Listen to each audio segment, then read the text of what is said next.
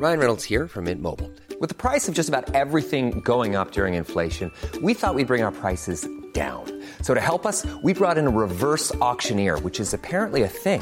Mint Mobile unlimited premium wireless. Ready to get 30, 30, bit to get 30, bit to get 20, 20, 20, bit to get 20, 20, bit to get 15, 15, 15, 15 just 15 bucks a month. So, Give it a try at mintmobile.com slash switch.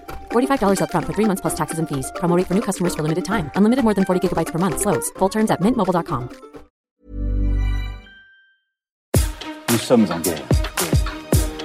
Moi, moi, je, personnellement, je m'étouffe. Accélère Accélère Ils sont aux ordres du pognon Faut laisser la star tranquille.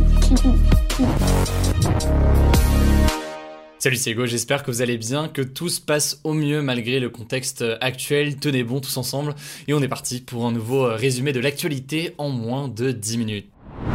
Alors pour commencer, on va parler d'un sujet qui s'est déroulé aux États-Unis euh, hier. Huit personnes, dont six d'origine asiatique, ont été tuées lors d'une fusillade dans trois salons de massage à Atlanta. Le tireur de 21 ans a été euh, arrêté. Il nie le caractère raciste de son acte. Mais en l'occurrence, d'après des médias, mais aussi des ONG aux États-Unis, cet acte serait le symbole de la violence qui se multiplie contre la communauté asiatique ces derniers mois. En fait, il faut savoir que depuis le début de la pandémie, les personnes d'origine asiatique sont beaucoup plus visées par le racisme aux États-Unis. L'année dernière, les crimes racistes anti-asiatiques ont presque triplé en passant de 49 à 122 dans les 16 plus grandes villes américaines, d'après une étude du Center for the Study of Hate and Extremism de San Bernardino en Californie. Et par ailleurs, un autre rapport d'une asso que je vous mets directement en description dit que 7 asiatiques sur 10 affirment avoir été victimes de harcèlement verbal dans la rue aux États-Unis entre mars 2020 et février 2021. En fait, beaucoup d'entre eux sont malheureusement pris pour cible car ils sont jugés responsables dans la propagation du coronavirus qui s'est déclaré, vous le savez, il y a plus d'un an dans le plus grand pays d'Asie, la Chine. Oui, je sais, dit comme ça, c'est assez tordu, mais c'est effectivement ce qui aurait pour conséquence d'entraîner une vague de violence et de haine envers des personnes asiatiques dans ces pays. Aux États-Unis, cette haine a aussi été renforcée par les relations politiques tendues entre les États-Unis et la Chine. Donald Trump a régulièrement accusé la Chine d'espionnage. Vous vous souvenez peut-être de cette polémique concernant euh, TikTok. Et lors du coronavirus, il n'hésitait pas non plus à employer le terme de virus chinois pour désigner donc le coronavirus et le Covid-19. Bref, voilà, ça me semblait important d'en parler, surtout que c'est aussi une situation qu'on voit euh, en France. On a eu l'occasion déjà d'en parler sur la chaîne il y a quelques mois. Donc c'est un problème qui est vraiment euh, mondial et qui n'est pas toujours évoqué dans les médias. Bref, quoi qu'il en soit, évidemment, bon courage à vous. Que vous êtes dans ce genre de difficultés, je vous faites face à ce type d'agression et n'hésitez pas évidemment à solliciter de l'aide si besoin.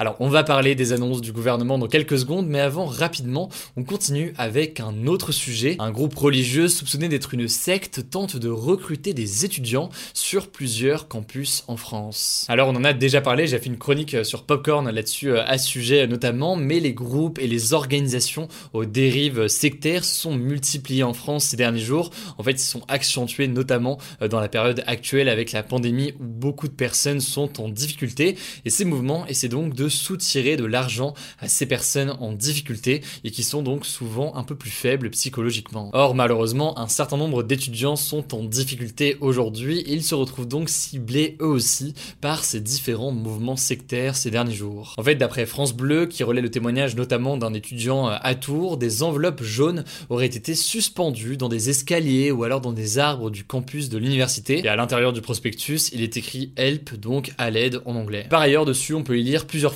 sur la détresse étudiante telles que on n'est pas là pour te juger mais pour t'aider. Bref, ces tracts, vous l'aurez compris, proposent soi-disant d'aider les étudiants qui sont en détresse psychologique aujourd'hui. Le truc c'est que derrière ces tracts, il y a en fait le Centre d'accueil universel, le CAU, c'est un mouvement évangélique d'origine brésilienne dont les pratiques ont déjà été signalées plus de 40 fois en France entre 2005 et 2020. Le problème donc c'est que beaucoup d'étudiants pensaient que c'était des tracts pour une asso d'aide aux étudiants euh, classiques. Or, le mouvement évangélique mise très clairement sur cette ambiguïté pour tout simplement recruter des étudiants qui sont en détresse psychologique pour les isoler ensuite de leur cercle amical et familial et donc les entraîner dans cette dérive sectaire. Et d'ailleurs, ils le cachent qu'à moitié puisque sur leur site, ils invitent leurs adeptes à renoncer à leur ancienne vie ou encore à éviter les conversations, discussions ou contacts qui pourraient mettre votre salut en risque. Bref, beaucoup d'assauts ont déjà alerté sur ce phénomène et sur cette organisation Logiquement, si vous voyez passer ce tract, faites très attention à vous et je vous mets évidemment des liens en description si ça vous intéresse ou alors que vous en ressentez le besoin.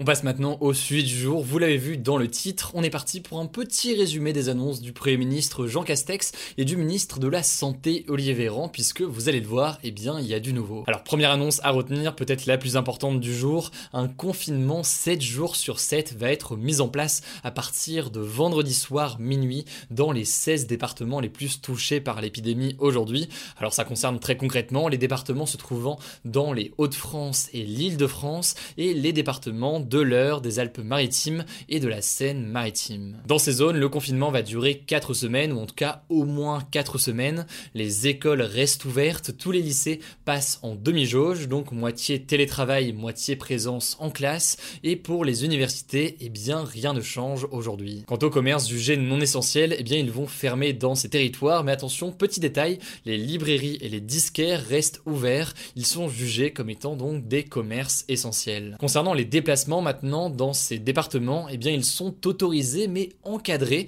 Cela dit, encadrés avec des règles qui sont plus souples que en mars ou alors en novembre 2020. Concrètement, ce que ça veut dire, eh bien il sera possible de sortir à l'extérieur sans limitation de durée. Donc si vous voulez, vous pouvez sortir 10 heures d'affilée euh, dehors, mais le tout dans un rayon de 10 km autour de chez vous, mais en respectant le couvre-feu qui reste en place à ce moment-là. Donc vous ne pouvez pas être à 21h dehors juste en train de discuter avec des amis. Par ailleurs, autre annonce sans rentrer dans les détails, mais les déplacements entre régions seront interdits sauf motif impérieux, donc sauf motif grave, pour les habitants des 16 départements qui sont concernés donc par ce nouveau confinement. Alors pourquoi pas un confinement le week-end comme ce qui a déjà été euh, expérimenté à Nice? Eh bien selon Jean Castex, un confinement le week-end ne réussira pas à freiner suffisamment l'épidémie euh, dans ces deux régions et ces départements plus largement. D'ailleurs plus largement, ces confinements le week-end ont un effet qui est pas mal contesté par les épidémiologistes. Deuxième annonce, et cette fois-ci ça concerne tous les départements, y compris du coup ceux en confinement qui vont se coupler à un couvre-feu déjà existant, mais ce couvre-feu en France métropolitaine, il va passer de 18h à 19h à partir de samedi. Alors c'est une bonne nouvelle, mais attention, cela dit, ça reste strictement encadré par les préfets, et il pourrait donc y avoir des restrictions dans certains lieux qui sont euh, souvent très fréquentés. On peut penser notamment évidemment au quai de Paris où il y a souvent beaucoup de monde. Enfin, troisième annonce à retenir, elle concerne la vaccination, le vaccin AstraZeneca qui avait été suspendu en France par précaution suite à des soupçons d'effets secondaires, il a été de nouveau autorisé sur le territoire français. En fait, un peu plus tôt dans l'après-midi, l'agence européenne du médicament a rendu son verdict sur le vaccin. L'agence a jugé tout simplement qu'il était sûr et efficace. Selon elle, il n'y a pas de lien avéré entre ce vaccin AstraZeneca et une augmentation des risques de formation de caillots de sang. Du coup, Jean Castex, le Premier ministre, a d'ailleurs annoncé qu'il allait se faire vacciner dès demain avec AstraZeneca. On verra donc si la vaccination de Jean Castex réussira à faire encore plus parler que celle d'Olivier Véran il y a quelques semaines. Bref, voilà donc pour les annonces que j'ai essayé de résumer euh, au mieux. Il y a donc dans euh, tous les départements que j'ai euh, évoqués ici une combinaison de couvre-feu à 19h et de confinement avec les règles que je viens d'énoncer. Pour le reste de la France métropolitaine, c'est donc un couvre-feu qui passe de 18h à 19h. Voilà donc pour les annonces principales. Et puis dans tous les cas, pas d'inquiétude, on va revenir là-dessus dans les contenus qu'on diffusera demain sur YouTube, sur Instagram, en podcast, etc. Donc pas d'inquiétude, on est avec vous. Allez, comme chaque jour, c'est l'heure des actualités en bref importantes. Et cette première info, le président des États-Unis, Joe Biden, a qualifié le président russe Vladimir Poutine de tueur. Ça s'est passé sur la chaîne américaine ABC et il a aussi affirmé qu'il paiera le prix de ses actes. Bon, alors ici, Joe Biden n'a pas trop précisé, mais il faisait référence à l'empoisonnement et donc à la potentielle tentative d'assassinat de l'opposant russe Alexei Navalny. Mais en l'occurrence, le président américain a aussi expliqué qu'il accusait la Russie d'avoir tenté d'inverser l'élection présidentielle américaine qui s'est déroulée en 2020 dans l'objectif de faire réélire Donald Trump. Alors vous en doutez, les propos de Joe Biden n'ont pas du tout plu à la Russie et notamment à Vladimir Poutine puisque le président russe a dénoncé une attaque et il a annoncé que l'ambassadeur russe aux États-Unis allait revenir en Russie d'ici la fin de la semaine. Bref, vous l'avez compris, les relations entre les États-Unis et la Russie sont très complexes, la situation évolue heure après heure et du coup demain dans notre publication des du jour de demain, on refera un point en détail sur l'évolution de la situation. Autre info rapide mais importante à noter, le président de la Tanzanie, John Magufuli, est décédé hier à 61 ans, officiellement suite à des problèmes cardiaques, mais il y a de nombreux doutes là-dessus. En effet, il avait pas mal fait parler de lui pour avoir nié l'existence du coronavirus en Tanzanie et affirmé que le pays était libéré grâce aux prières. Alors son discours était de plus en plus difficile à tenir puisque le mois dernier, le pays a connu une vague importante de décès officiellement attribués à des cas de pneumonie et le président quant à lui n'était pas apparu en public depuis le 27 février et des enquêtes de médias d'un pays voisin, le Kenya, avaient révélé que selon ces médias, eh bien John Magufuli était atteint d'une forme sévère et grave du coronavirus. Aujourd'hui, certains disent donc qu'il serait en réalité décédé du coronavirus, mais on n'a pas plus d'informations confirmées sur ce point très précis. Quoi qu'il en soit, c'est donc la vice-présidente Samia Suluhu Hassan qui le remplace jusqu'à la fin de son mandat, et elle devient donc la première femme de l'histoire présidente de la Tanzanie. Voilà, c'est la fin de ce résumé de l'actualité du jour. Évidemment, pensez à vous abonner pour ne pas rater le suivant, quelle que soit d'ailleurs l'application que vous utilisez pour m'écouter. Rendez-vous aussi sur YouTube et sur Instagram pour d'autres contenus d'actualité exclusifs. Écoutez, je crois que j'ai tout dit, prenez soin de vous et on se dit à très vite. Mom deserves the best, and there's no better place to shop for Mother's Day than Whole Foods Market. They're your destination for unbeatable savings, from premium gifts to show-stopping flowers and irresistible desserts. Start by saving 33% with Prime on all body care and candles. Then get a 15-stem bunch of tulips for just $9.99 each with Prime. Round out Mom's menu with festive rosé, irresistible berry chantilly cake, and more special treats. Come celebrate Mother's Day at Whole Foods Market.